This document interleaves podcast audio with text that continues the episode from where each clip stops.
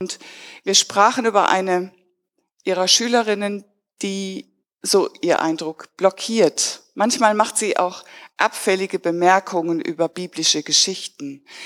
Naja, das sind Glaubensgeschichten. Ähm, sie meint, die sind schön, aber nicht wahr. Das sagt sie nicht, aber das kann man zwischen den Zeilen lesen.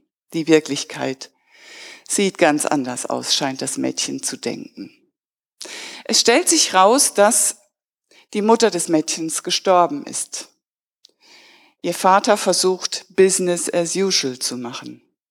Das Mädchen ist allein mit ihrer Wut, mit ihrer Verlassenheit, ihrer Trauer und ihrem Zorn auf alles und jeden, auch auf Gott. Ich habe dich einen kleinen Augenblick verlassen, schreibt der Prophet Jesaja an die Gemeinde der Verschleppten in Babylon. Und damit redet er nichts klein. Da ist auch nichts klein zu reden. Es ist schlimm. 587 wird Jerusalem von den Babyloniern erobert. Der Tempel der als Garantie für die Nähe Gottes zu seinem Volk galt, ist platt gemacht. Es gab Tote, Verletzte, Verschleppte. Es war das Ende des Staates Juda. Der Prophet schreibt ganz freundlich, aber zwischen den Zeilen kann man lesen. Vielleicht müsst ihr euer Gottesbild ändern gibt Jesaja seinen Adressaten zu verstehen. Gott ist keine Vollkasko-Versicherung. Bisher galt, der Tempel ist da, Gott ist da, wir sind sicher. Denkste. Tempel kaputt, Stadt kaputt, Menschen kaputt. Gott funktioniert nicht. Er ist weder der Garant für ein gutes Leben, noch macht er, dass wir gesund werden, uns verlieben, erfolgreich sind, wenn wir nur genug beten. Gott kann man nicht in die Karten schauen. Das zeigt die Geschichte vom Bauern und seiner Nachbarn ganz deutlich. Einem Bauern ist sein einziges Pferd weggelaufen. Die Nachbarn bedauern ihn furchtbar. Ob es wirklich furchtbar ist, weiß ich morgen, sagt der Bauer. Am nächsten Tag kommt das Pferd zurück und hat im Schlepptau mehrere Wildpferde. Was für ein Glück, sagen da die Nachbarn. Ob es wirklich Glück ist, wer weiß, sagt der Nachbar. Warten wir mal auf morgen. Am nächsten Tag bricht sich sein Sohn beim Zureiten eines der Wildpferde das Bein. Oh, was für ein Unglück, schreien die Nachbarn. Ob es wirklich ein Unglück ist, weiß ich erst morgen, sagt der Bauer. Am nächsten Tag bricht der Krieg aus und der Sohn, weil mit gebrochenem Bein wehr untauglich, darf zu Hause bleiben. Manchmal sind Menschen schnell mit einer Deutung eines Geschehens bei der Hand, so schnell wie die Nachbarn des Bauern. Manchmal üben sie auch Zurückhaltung, so wie der Bauer. Und dann sagen sie, wer weiß, wozu es gut ist. Oder wenn sie fromm sind, der Mensch denkt, Gott lenkt. Ich habe dich einen Augenblick verlassen, lässt Jesaja Gott sagen. Aber ich will dich suchen mit großer Barmherzigkeit. Ob das Balsam ist für die verletzten Seelen der Verschleppten in Babylon, man weiß es nicht. Vielleicht hat es auch auf Unglauben getroffen. Ich habe mein Angesicht im Augenblick des Zorns eine Weile verborgen. Was Jesaja da andeutet zwischen den Zeilen in seiner gewohnt freundlichen Art, das ist harter Tobak. Das ist wirklich schwer zu verdauen, wenn man im Elend sitzt. Selbst Schuld, sagt er seinen Adressaten. Nicht nur, dass ihr Gott als Vollkaskoversicherung benutzt habt oder benutzen wolltet, ihr habt euch auch einen Dreck geschert um seine Gebote. Ich zitiere Jesaja 1. Wie geht das zu, dass die treue Stadt gemeint ist, Jerusalem zur Hure geworden ist? Sie war voll von Recht und Gerechtigkeit, nun aber Mörder. Deine Fürsten sind Abtrünnige und Diebsgesellen. Sie nehmen alle gern Geschenke an und trachten nach Gaben. Den Weisen schaffen sie nicht recht und der Witwensache kommt nicht vor sie.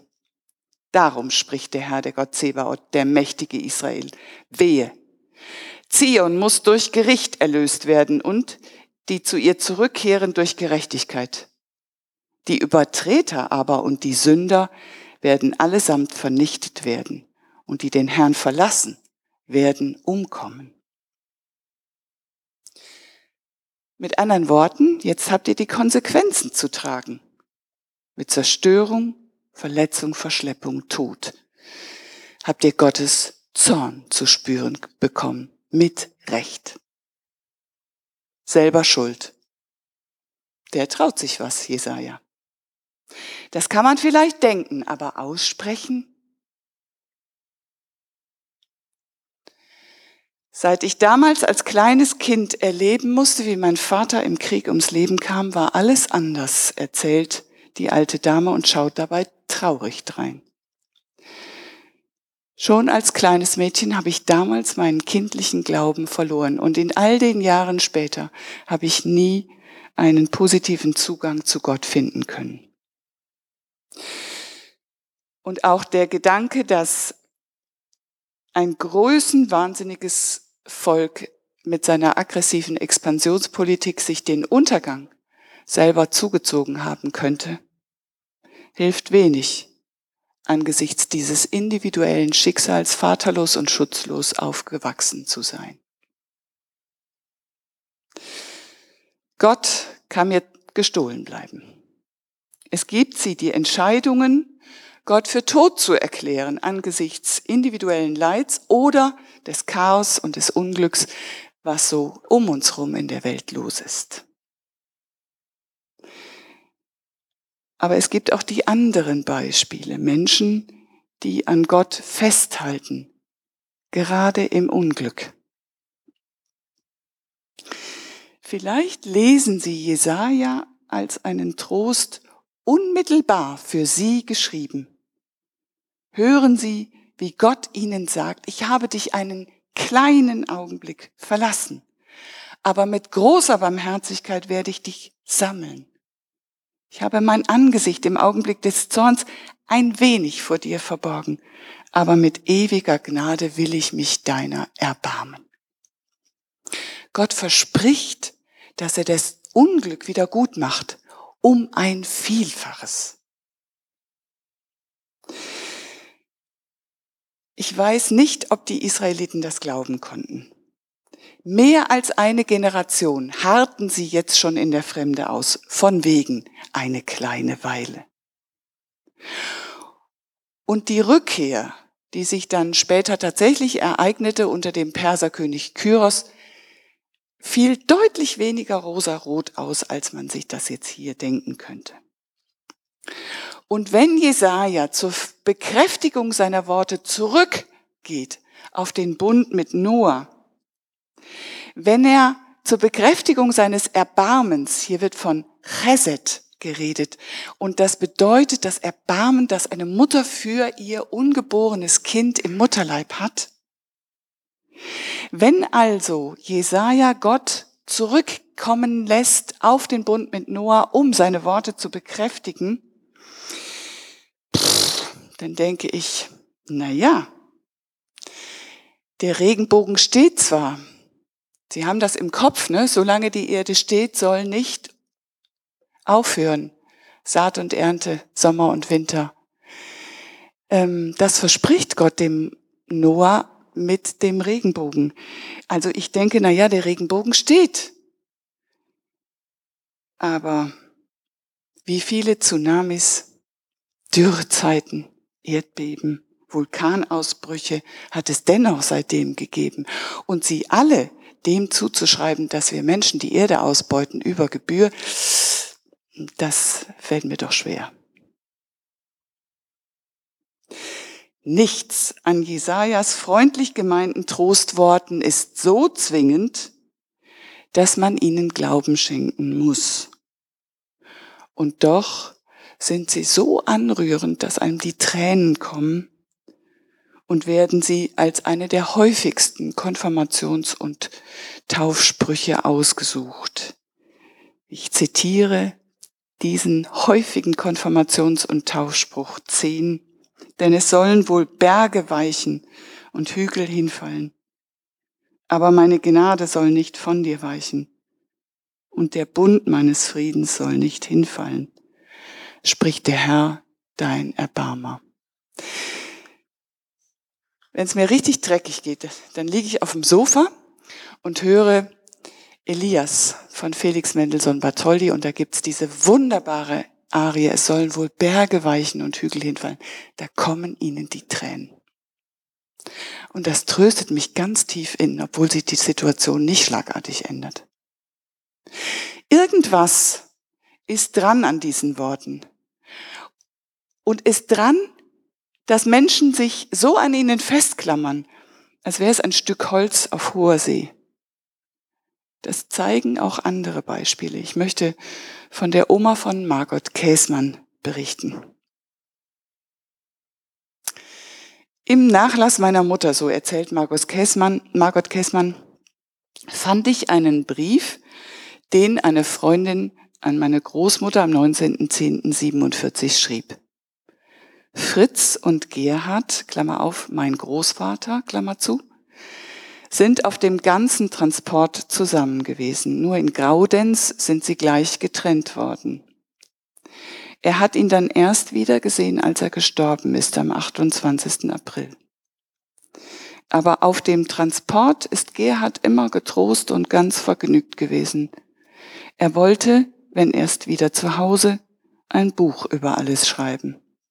Fritz meint, Gerhard sei an Ruhe gestorben. Sie haben alle darunter gelitten. Von 8000 sind 6000 verstorben. Ach, Mariechen, ob wir alle noch einmal zurück können. Wir machen das erste Heimweh erst so richtig durch. Aber einmal muss doch alles wieder einen guten Anfang haben. Wie wunderbar wäre es, einmal wieder in der, ein, in der eigenen Küche kochen zu können.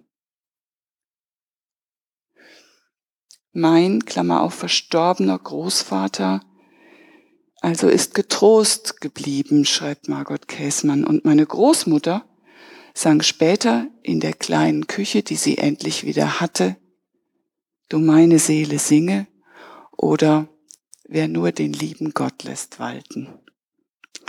Das ist mir Vorbild bis heute, schreibt Margot Käsmann weiter. Denn eine solche Grundzuversicht trägt in guten wie in schweren Tagen, im Leben und im Tod. Das haben meine Großeltern vorgelebt und davon bin ich zutiefst überzeugt. Dann vertraust du darauf, dass Gott dich einen kleinen Augenblick verlassen hat und ein wenig verborgen, wie Jesaja das beschreibt. Das ist doch tröstlich. Die Bedrängnisse einer Zeit sind nicht auf Dauer. Sie sind auf Zeit. Wir sollen Haltung bewahren, Glaubenshaltung zeigen in solchen Zeiten. Auch das gibt es also, Menschen, die Glaubenshaltung zeigen in schweren Zeiten. Aber das klingt jetzt, als sei es in meiner Macht, Haltung zu bewahren. In der ganzen hier von Jesaja zitierten, in den ganzen Abschnitt von Jesaja, ist nicht einmal von der Ver Verpflichtung des Menschen die Rede. Das ist auffällig. Das Versprechen Gottes ist einseitig und nicht an menschliche Bedingungen geknüpft. Das finde ich wirklich tröstlich. Wenn du nicht glauben kannst, so wie das Mädchen im Religionsunterricht oder die alte vaterlose Dame, dann lass Gott mal machen. Und wie Ostern zeigt, gibt es jenseits aller Gottverlassenheit, mein Gott, mein Gott, warum hast du mich verlassen, schreit Jesus am Kreuz, gibt es jenseits aller Gottverlassenheit ein Leben. Ich las ein Zitat von Karl Barth, ich kann viel damit anfangen. Christ ist nicht, so schreibt Barth, wer zu aller Zeit fest glauben kann, dass die Sache mit Gott wahr ist. Christ ist, wer an dem Wunsch festhält, dass die Sache mit Gott wahr sein möge. Ich wünsche mir von Gott, dass ich an diesem Wunsch festhalten kann, komme, was da wolle. Und der Friede Gottes, der höher ist als all unsere menschliche Vernunft, der bewahre unsere Herzen und Sinne in Christus Jesus. Amen.